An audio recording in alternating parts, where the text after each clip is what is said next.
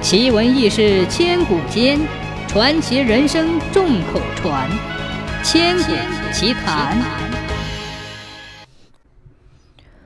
据说在山东的一个县城有两个兄弟，他们姓郑，他们都是秀才，每天阅读文章，学习四书五经，想要在官场上能有所作为。老大在城里是出了名的知识渊博，他们的父母都偏爱他。对他照顾有加，对他的媳妇儿也很照顾。老二考试的时候经常失误，没有好的名次，父母也不喜欢他，也就讨厌二媳妇儿，甚至耻于把她当做儿媳。这样一冷一暖，老二心里肯定不好受。久而久之，兄弟二人就有了隔阂。二媳妇儿对自己的相公说：“你们都是男子汉，为什么差距这么大呢？”说完，她就不与丈夫一起就寝。自那以后，老二奋发图强，每天专心致志地研究文章，时间长了，在当地也有了些名气，但还是比不过他哥哥。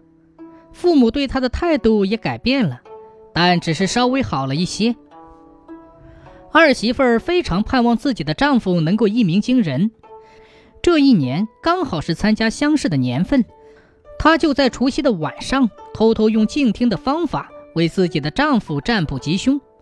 所谓静听，就是在除夕之夜抱着镜子听路人的无意之言，以此来判断自己以后的运势。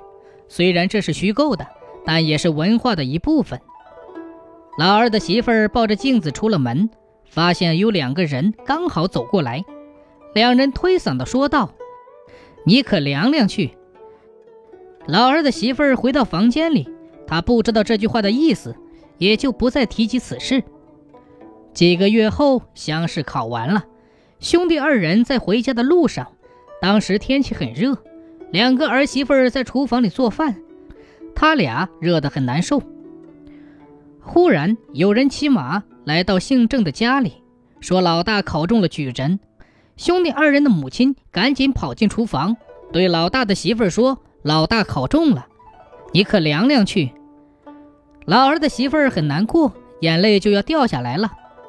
不一会儿，又来了个骑马的，说道：“老二也考中了举人。”老二的媳妇儿一听，直接扔飞了擀面杖，说道：“我可凉凉去。”这句话是他在兴奋至极的时候无意说出来的，后来一想才知道，这是静听占卜的结果啊。